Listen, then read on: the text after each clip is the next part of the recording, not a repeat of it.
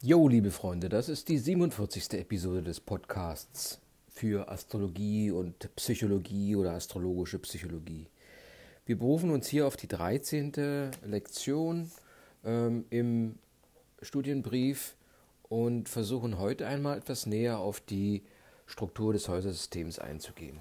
Sehr interessant, denn ähm, das Horoskop liefert auf der einen Seite die persönlichen Energien und Fähigkeiten, oder beschreibt sie, die innerhalb der Häuser und Zeichen sehr unterschiedlich in Erscheinung treten.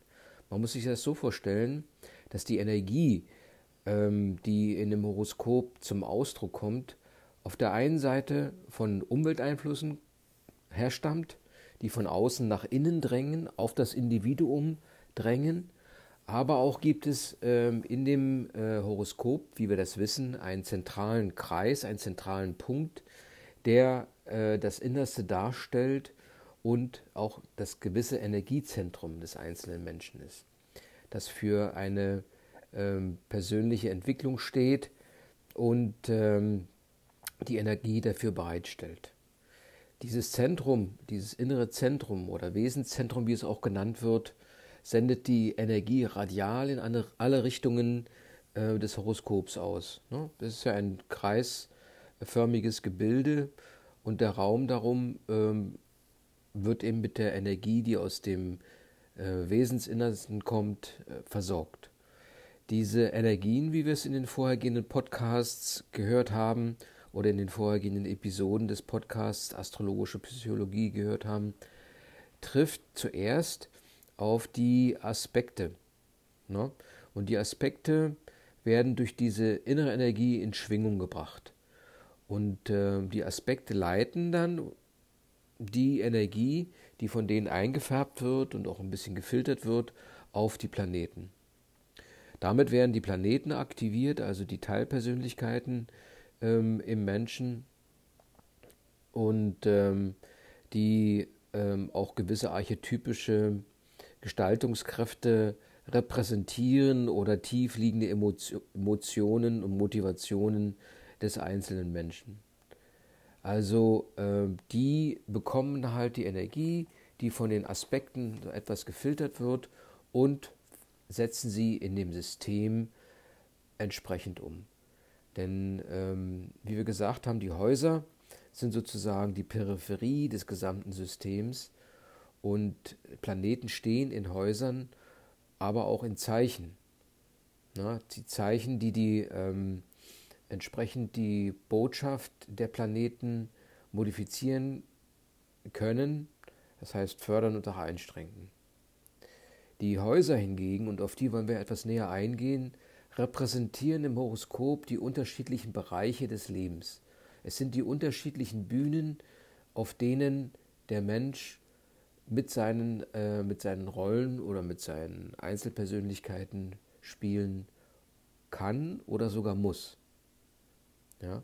Ähm, die Bühnen, die die, äh, die, die Häuserstruktur bietet, ähm, reflektieren innere oder geben den Raum, schaffen, die, schaffen, schaffen, wie gesagt, die Bühne für innere und äußere Vorgänge. Die Häuser ermöglichen, ähm, mit der Umwelt in äh, Kontakt zu treten. Sie repräsentieren die Umwelt. Ähm, wir haben zwölf Häuser.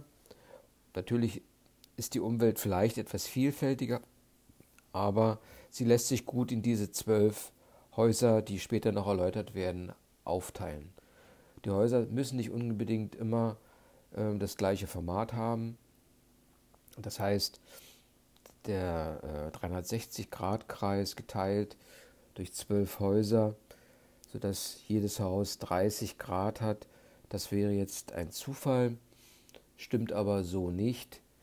Äh, weil es durchaus größere Häuser, also mit einer größeren Gradzahl und auch kleinere Häuser gibt.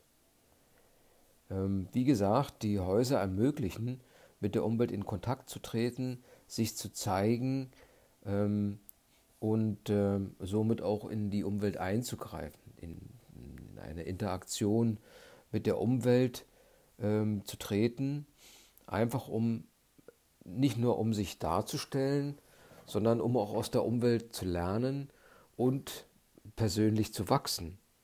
Zu wachsen in dem Sinne, dass man lernt, die Energien, die einem gegeben sind, sinnvoll einzusetzen und zum, zum positiven Zwecke einzusetzen. Für die eigene Entwicklung, aber auch ähm, um vielleicht die Welt besser zu machen. Ähm, die Planeten können in unterschiedlichen Beziehungen zu den Häusern stehen. Ähm, wenn Häuser durch Planeten besetzt sind, dann haben diese Häuser oder Bühnen, wie wir auch sagen, eine gewisse Bewandtnis und Bedeutung für den einzelnen Menschen. Sind Häuser jedoch unbesetzt, also befindet sich in ihrem Radius oder in ihrem, ähm, in ihrem Bühnenraum kein Planet, dann haben diese Häuser eine geringere Bedeutung. Es gibt aber auch Situationen, dass zum Beispiel, wenn man jetzt, ähm, dass zum Beispiel zwei Häuser im gleichen ähm, Tierkreiszeichen stehen. Ne? Wir haben ja gesagt, dass der Häuserkreis der äußere ist. Es folgen die Tierkreiszeichen und dann haben wir den inneren Bereich, wo die Aspekte zur Wirkung kommen. Und so kann es passieren, weil die Häuser unterschiedliche ähm, äh, Gradzahlen haben, dass es ähm, dass zwei Häuserzeichen im gleichen Tierkreis, äh, zwei Häuserspitzen im gleichen Tierkreiszeichen stehen. Das heißt, ähm, es kann also mehr Energie von außen her über die Tierkreiszeichen ähm, innen zum Planeten hin strömen und äh, die Planeten bekommen damit eine sind, oder da, sind damit der Energie intensiver ausgesetzt. Die Herausforderungen, die sich daraus ergeben, sind dadurch auch etwas intensiver und ähm, so geht es dann mit Häusern, die jetzt unbesetzt sind. Ähm, die sind eben halt nicht so stark ähm, Gegenstand des Persönlichkeitsaufbaus. Es gibt auch Varianten, dass äh, die Häuser weiter sind als äh, die Tierkreiszeichen. Das kann bedeuten, dass ein Zeichen eingeschlossen ist. Dass also zwei, zwei Häuserspitzen sozusagen ein Tierkreiszeichen einschließen. Und das bedeutet, dass, wenn jetzt in diesem Tierkreiszeichen äh, Planeten stehen, dass die Energien, die über die Häuserspitzen in das Horoskop einströmen und vom Tierkreiszeichen gefärbt werden, nicht so aktiviert werden können, also nicht, so, nicht auf den Planeten wirken können und ihm ähm, von außen äh, notwendige Energie geben kann. Das heißt also, es ist eine gewisse mangelhafte Wirksamkeit, die hier eintritt und es dauert mitunter lange Zeit, äh, bis, ähm, äh, bis der Planet diese Energie dann doch vielleicht für sich aktivieren kann. Ähm, wir hatten schon gesagt, die Häuserspitzen spielen eine bestimmte Rolle, denn sie sind äh, die Bereiche der intensivsten Aktivität und sie sind so etwas wie die Kanäle, Kanäle des Energieflusses. Liegt nun der Planet etwas weiter entfernt äh, von diesen ähm, Kanälen oder Transferwegen, dann braucht man einfach, ähm, dann ist einfach mehr Aufwand oder Zeit nötig, um diese Energie zu aktivieren. Das kann eben durchaus gel äh, gelten für äh, Planeten, die in eingeschlossenen Zeichen liegen. Die Energie ist da, nun muss sie halt vielleicht über die Aspekte oder ähnliche äh, Konstruktionen in die Planeten hineingebracht werden, um diese zu aktivieren.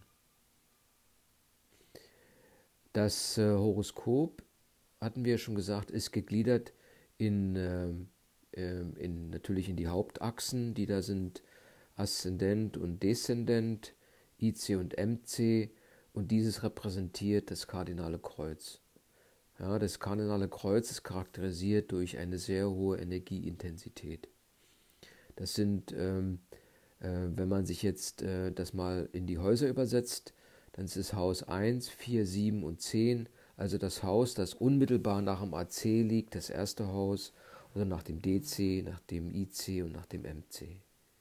Das sind die stärksten Energieimpulse, die über diese Häuserspitzen ins Horoskop aus der Umwelt einströmen und damit auch die größten Herausforderungen darstellen, die ähm, an den Planeten oder an die Teilpersönlichkeit gestellt werden, die sich in diesem Haus befindet.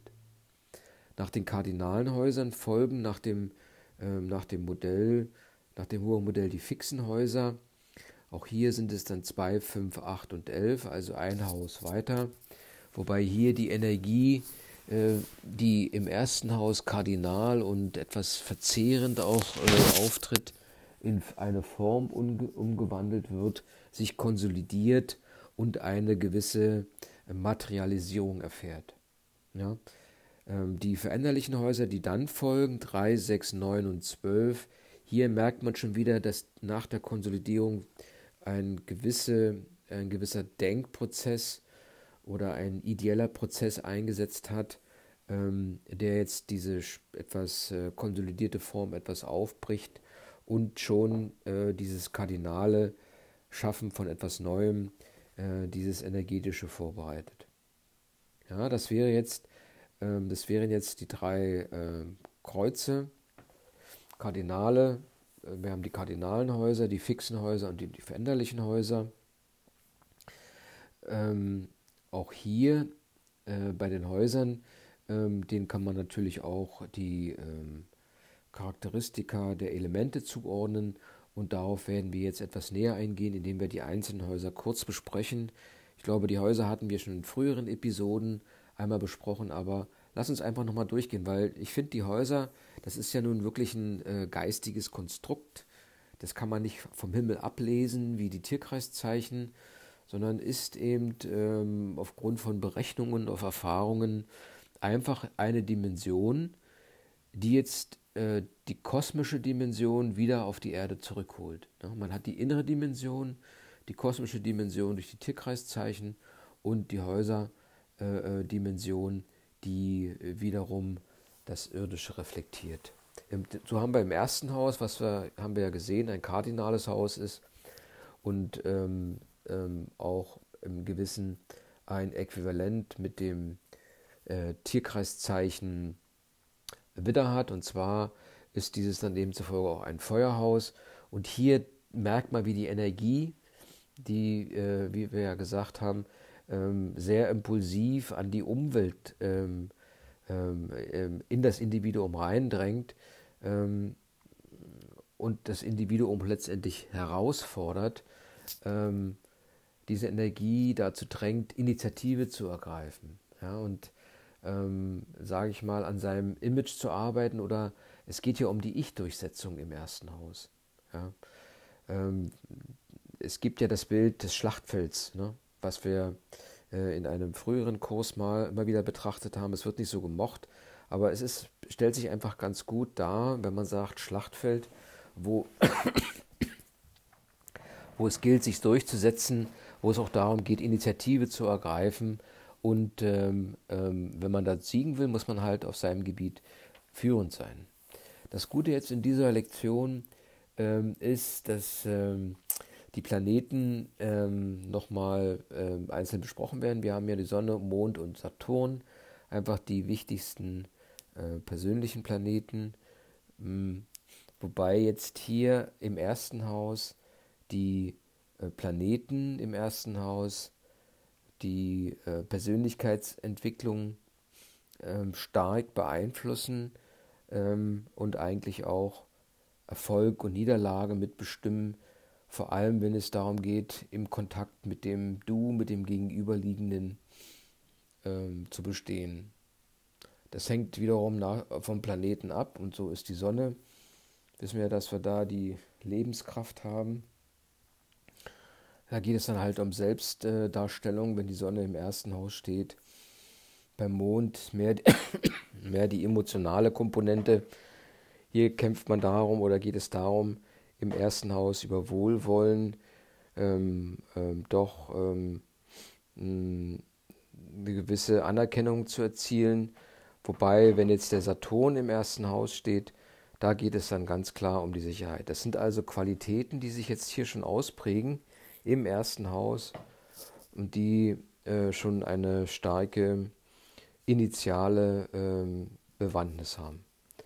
Im zweiten Haus, das zweite Haus ist ein fixes Haus nach dem Kardinalenhaus. Hier haben wir die äh, Qualität der Erde, so wie im zweiten äh, Tierkreiszeichen, was ähm, der Stier ist. ein typisches Erdtierkreiszeichen. Hier geht es wirklich um, ähm, dass der Selbstwert äh, durch Besitz definiert wird. Das ist das Haus und wir haben gesagt, das ist ein schöner Garten, ähm, wo man sich dann halt zurückzieht und seinen Besitz bewundert. Und dieses Haus ähm, beschreibt auch einen gewissen Pragmatismus, der, ähm, wenn jetzt die Sonne in diesem zweiten Haus steht, sich als Statusdenken mh, definieren kann. Es muss nichts Negatives sein, es ist völlig wertfrei, aber es geht doch hier um den Status, den der Einzelne sozusagen äh, versucht zu erreichen. Ein gewisser Pragmatismus spielt eine Rolle.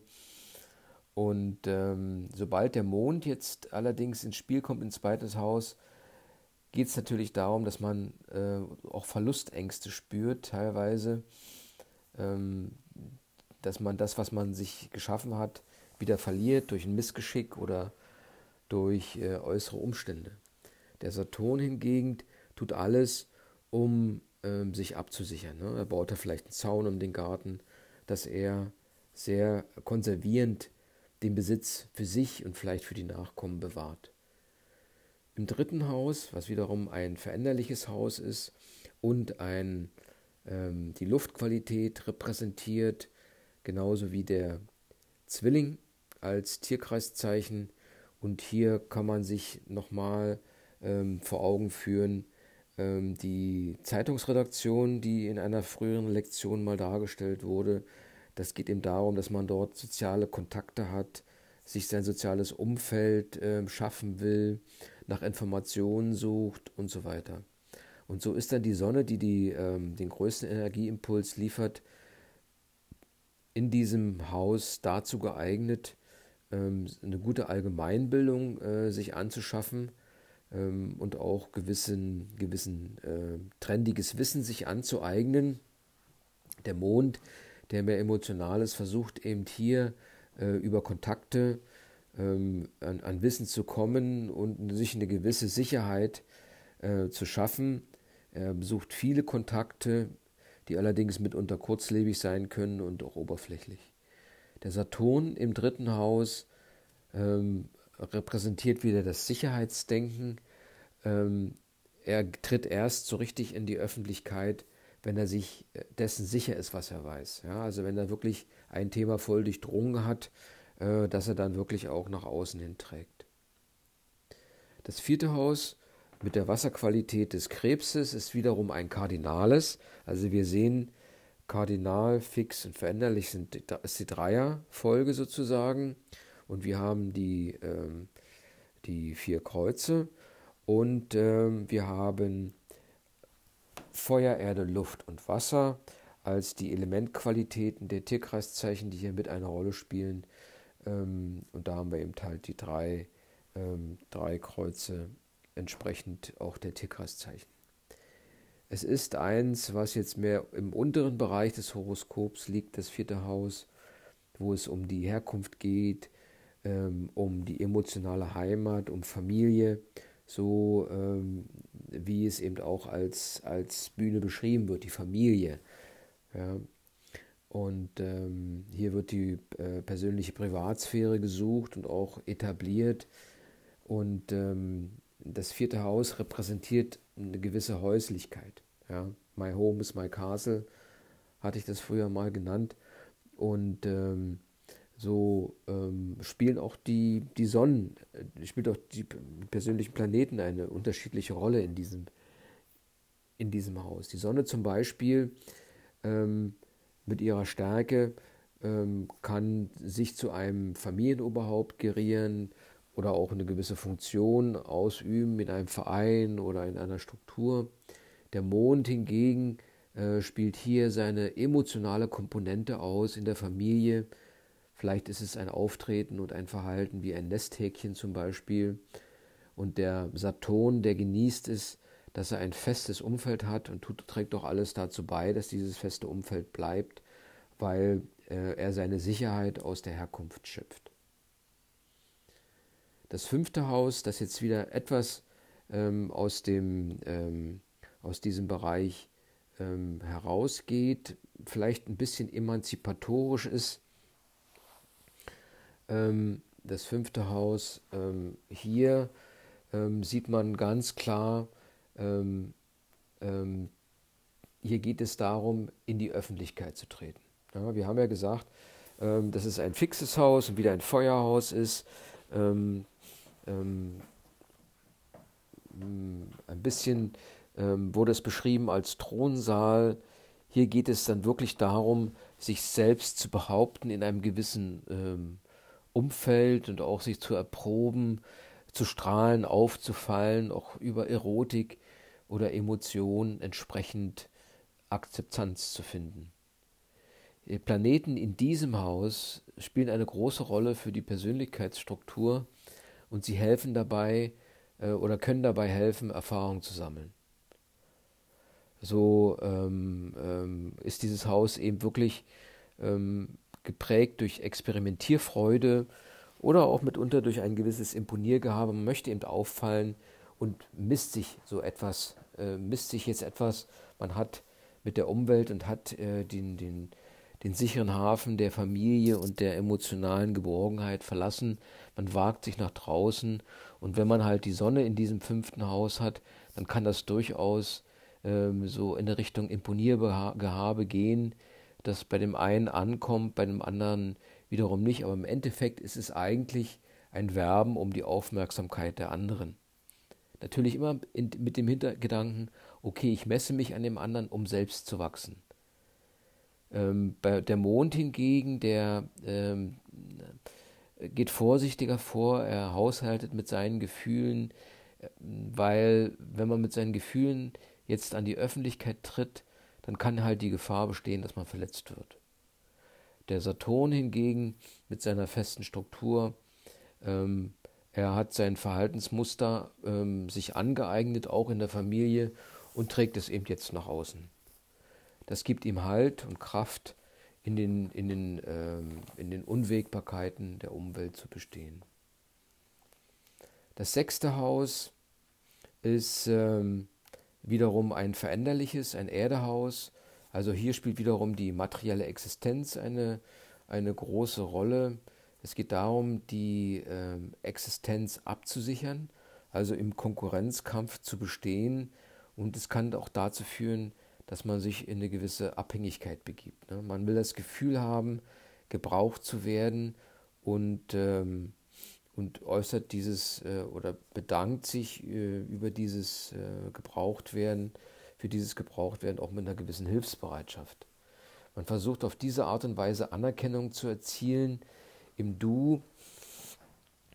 Und, ähm, und hier ist eben die Tüchtigkeit. Ne?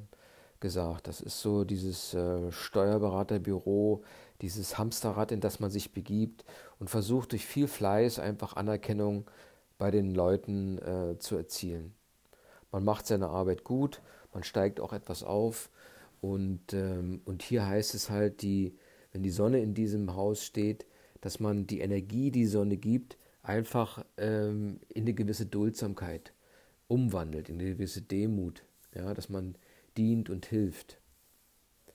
Der Mond hingegen, ähm, der hat es da etwas schwieriger in diesem Haus. Hier besteht die Gefahr, dass so ein bisschen devot, devotes Verhalten ähm, an, den, ähm, an den Tag gelegt wird, äh, weil man natürlich eine gewisse Zuwendung haben möchte, aber eben auch eine emotionale Zuwendung. Das kann dazu führen, dass man sich sagt, okay, mein Vorgesetzter ist wie mein Vater oder wie meine Mutter oder ähnliches. Ne? Also das wäre jetzt der Mond im sechsten Haus. Der Saturn hingegen, der hat natürlich sein fertiges Gerüst, hat seine Stabilität. Er muss jetzt nur sehen, dass er nicht zu starr ist und starrköpfig wird, sondern dass er eine gewisse Flexibilität ähm, in seine Stabilität hineinbringt. Dann äh, kann ihm das ganz gut gelingen im sechsten Haus. Das siebte Haus ist wiederum ein Kardinalhaus, ähm, Luft mit Luftqualitäten. Hier ähm, ähm, geht es nach dem, äh, geht es doch wirklich etwas mehr in die, ähm, in die Begegnung hinein. Hier sucht man Kontakte. Äh, früher wurde mal gesagt, das ist eine Art Kaffeehaus. Man stürmt hinein in das Kaffeehaus, begrüßt alle Leute, sagt Hallo, begegnet, man sagt, ja, morgen treffen wir uns oder ähnliches. Es ist hier so, sage ich mal, ein Austausch mit der Du-Sphäre auf Augenhöhe. Ja. Man versucht schon ein bisschen seine eigene Persönlichkeit darzustellen, ähm, aber immer noch ähm, bleibt man im Dienste des Dus. Es werden Vereinbarungen abgeschlossen, die eine gewisse äh, Rahmenbedingung schaffen und die ähm, ähm, natürlich auch ähm, den Rahmen schaffen für das Erfüllen eines Vertrages und damit auch ähm, das, den Grad der Beliebtheit bestimmen. Ja, es gibt eine gewisse Sicherheit. Die Sonne hin, äh, in, im siebten Haus, die ähm, setzt die Kraft ein, um mit dem Du auf das Du zuzugehen ähm, und eine gewisse Übereinstimmung mit ihm zu finden und vielleicht ähm, Konflikten so etwas aus dem Weg zu gehen. Also die Harmonie spielt hier eine große Rolle. Der Mond ähm, versucht emotional vielschichtig an die Probleme heranzugehen, ähm, ist jedermanns Freund, aber hat eben dadurch die Schwierigkeit, dass er vielleicht ähm, die, das Umfeld schwerer zu organisiert bekommt. Er will keinen auf die Füße treten oder keinem zu nahe kommen. Ähm, versucht er halt die Balance zu finden. Das geht eben nicht. Man muss halt Prioritäten schaffen und auch, auch mal dem einen oder anderen äh, auch mal absagen, zum Beispiel. Der Saturn ähm, hat ein bisschen äh, sich einen Schutzmechanismus aufgebaut, ähm, erwartet etwas ab und ähm, hat so etwas Berührungsängste, Ängste, gerade im siebten Haus, ähm, weil durch diese vielen Kontakte und so weiter befürchtet er, dass sein Gerüst, das er sich jetzt so aufgebaut hat, über die Jahre, ähm, dass es einfach irgendwie äh, destabilisiert wird. Das achte Haus, was jetzt nun folgt, ist wiederum ein fixes Haus mit Wassermerkmalen. Und hier ähm, äh, geht es um die ähm, Gesellschaftsstruktur, um Gesetze und äh, Konventionen. Es geht um das Ansehen in der Gesellschaft und äh, eine gewisse Anpassung an die Mehrheit. Ähm, wir haben hier allerdings, das ist ja die Skorpion-Qualität, ein bisschen das Bild der dunklen Höhle in uns. Und wenn man das jetzt ähm, so ein bisschen sieht, es ist, man tappt im Dunkeln, man weiß nicht ganz genau, wie man das Ansehen sich erzielen, äh, erreichen kann, aber es ist ein innewohnendes Streben, dieses Ansehen in der Gesellschaft zu erlangen. Die Sonne in diesem achten, achten Haus äh, kann, ähm, kann sozusagen äh, dazu führen, dass die dunkle Höhle erleuchtet wird, man seinen Status ähm, über dieses Leuchten in der Höhle aufbauen kann. Äh, man gibt das Licht und nimmt dafür eine gewisse Anerkennung. Ja? So ein Geben und Nehmen äh, hätte die Sonne im achten Haus, der Mond ähm, hier ist der Mond, der resigniert vielleicht, passt sich an die Meinung an der Leute, die auch im Dunkeln sitzen und äh, versucht dann halt äh, dort gemeinsam äh, mit den Gefühlen, äh, mit den anderen ähm, jemand zu finden, der aus der Dunkelheit ins, in die Gesellschaft zurückführt. Der Saturn hingegen, der hat seine Regeln, der weiß eben, wenn er sich in einer dunklen Höhle befindet, wie er sich äh, verhalten muss. Er nimmt die Regeln an und wenn er einen Auftrag bekommt, ähm, gemäß dieser Regeln, weiß ich nicht, vielleicht einen Gang zu schaufeln oder dies oder jenes, dann setzt er sich dafür voll ein. Das neunte Haus, ähm, das Haus der Veränderung, hier äh, wird immer wieder mal die Weltreise angeführt. Es ist eine Feuerqualität, die man braucht für diese Weltreise. Ähm, es geht um ein eigenes Weltbild, was sich hier herausbilden soll, um eine Lebensphilosophie und äh, die Ausprägung des individuellen Denkens, ähm, die hier als Bühne angeboten werden. Und äh, natürlich auch äh, hängen hier die Themen herum, äh, die die Menschheit bewegen. Man muss jetzt sehen, welcher Planet im neunten Haus steht, der diese, ähm, diese, diese Probleme bewältigen kann. Wenn das die Sonne ist, die jetzt in diesem Haus steht, dann äh, kann es dazu führen, dass, die, dass man den, den, Horizont wirklich ähm, einfach sich auf die Reise begibt, einfach loszieht. Ja, und, ähm, ähm, und geografisch mitunter versucht dann halt ähm, die Welt für sich zu entdecken. Der ähm, der Mond hingegen ähm, reißt vielleicht in sich selbst etwas und ähm, hat eine gewisse Extravaganz, ähm, ist ein bisschen versponnen vielleicht.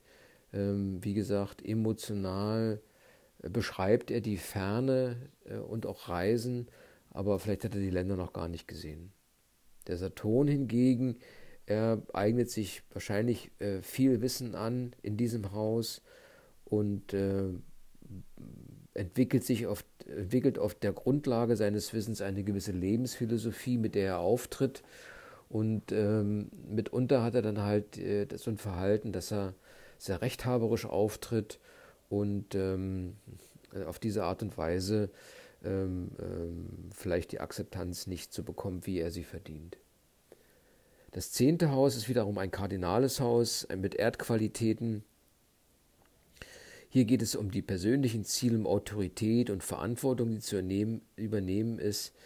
Äh, es ist allerdings auch ein gewisser Ehrgeiz da, Erfolgssucht. Man hat jetzt eigentlich den Gipfel erreicht. Man möchte jetzt auch in der Gesellschaft, also in der Umwelt, und hier gibt es das Bild des Rathauses, eine große Rolle spielen, anerkannt werden von allen und äh, vielleicht auch bewundert werden. Es geht darum, dass man nach Erfolg strebt in diesem Haus. Das Haus ist das Haus des Erfolges, auch des beruflichen Erfolges, äh, vor allem in der Öffentlichkeit. Die Sonne tritt hier in diesem Haus, äh, wenn sie mit persönlicher Integrität auftritt, ähm, ähm, ist diese Teilpersönlichkeit in der Lage, über Autorität ähm, eine gewisse Souveränität zu erreichen und auch eine gewisse Anerkennung äh, durch die anderen Menschen zu erlangen. Der Mond hingegen ertappt wieder so etwas ähm, äh, durch den, äh, über die Bühne und sucht nach Akzeptanz und Anerkennung ähm, über mehr emotionale, äh, emotionales Auftreten. Der Saturn hat einen klaren Plan, er geht beharrlich vor und versucht das Ziel, was er sich gestellt hat, zu erreichen. Das elfte Haus, ähm, hier geht es um, um ein Labor, eigentlich um, um ein Kollektiv. Ähm, ähm, Im Bild, ähm, wie gesagt, eine Menge junger Leute stehen rum, die einen so ein bisschen bewundern und warten, was nun der Erfahrene zu sagen hat. Es handelt sich um ein fixes Haus mit einer Luftqualität. Hier geht es vor allem um Denkstrukturen, um eine gewisse Ethik, äh, die man nach außen gibt ähm, ähm, wo man vielleicht auch ein bisschen bewundert wird. Man schart Leute um sich oder man schließt sich Eliten an, ähm, weil man denkt, okay, ähm, hier in diesem Haus stehen die wahren Wisser oder die Leute, die es wirklich wissen, worum es geht. Ja, es geht dann ähm, darum, dass man äh, Leute mit gleichen Interessen vielleicht findet in diesem Haus, Gleichgesinnte oder auch einfach Ideologien oder äh, Denkens, Denk, Denkungsarten, die einem naheliegen. Die Sonne in diesem Haus ähm, sucht ganz klar nach einer Elite nach, oder Avantgarde, zu der man zugehören möchte. Man sucht sich Gleichgesinnte, mit denen man ähm, vorwärts schreiten kann. Ähm, Gefühle vom Mond werden im adäquaten Rahmen ausgedrückt. Ähm, auch hier äh, kann man sich der Bewunderung gewiss sein. Nur ähm, ist es eben eher etwas milderes Herangehen ähm, an die, ähm, an die, ähm, sag ich mal, an den Wunsch zu äh, Eliten dazugehören. Die bewährten Überzeugungen, die der Saturn hat, die werden einfach äh, Benchmark oder Bezugspunkt für viele Leute und er wird immer wieder aufgefordert, diese ähm, Überzeugungen zu präsentieren, weil sie in anderen durchaus Sicherheit geben können und Bezugspunkt sein können. Im zwölften Haus, das wäre nun das Weltall, die Unendlichkeit. Es handelt sich um ein veränderliches Haus mit Wasserqualität Und hier, ähm, wenn man der Unendlichkeit gegenübersteht, bleibt einem nur eins übrig, in sich selbst zu schauen und einfach ähm, seine eigene All-in-Eins Existenz ähm, zu finden. Und zwar geht es darum, dass man auch das Alleinsein sucht, um sich der Kraft bewusst zu sein und sie zu sammeln, um die weiteren Herausforderungen zu bewältigen. Es geht um die Regeneration der Kräfte, ähm, die eingesetzt wurden, vielleicht in, in anderen, auf anderen Gebieten, aber hier können sie regeneriert werden und entsprechend ähm, äh, neu bereitgestellt werden. Die Sonne ähm, hat die Kraft, wächst an sich selbst, findet die Ruhe in sich selbst und fordert sich selbst heraus. Beim Mond kann es sein, dass, ähm, dass er mit seinen Gefühlen so ein bisschen mehr auf sich selbst ähm, reflektiert. Ähm, die Gefahr besteht allerdings hier, ähm, dass der Mond nicht nach außen hin so wirkt. Ist mehr ähm, introvertiert, ihm fehlt etwas die Extroversion der Sonne und so kann es sein, dass es ähm, nicht den Impuls gibt, den Kontakt mit anderen zu suchen. Aber ähm, es gibt ja noch die Aspekte, die gewisse Energien auch zum Mond leiten können. Der Saturn ähm, hat seine Überzeugungen, nach denen er lebt und die ihm Halt geben. Ja, das wären die zwölf Häuser. Ähm, Nochmal zu sagen wäre, dass die Planeten in den Häusern ähm, die Aufgabe haben, sich den Herausforderungen zu stellen.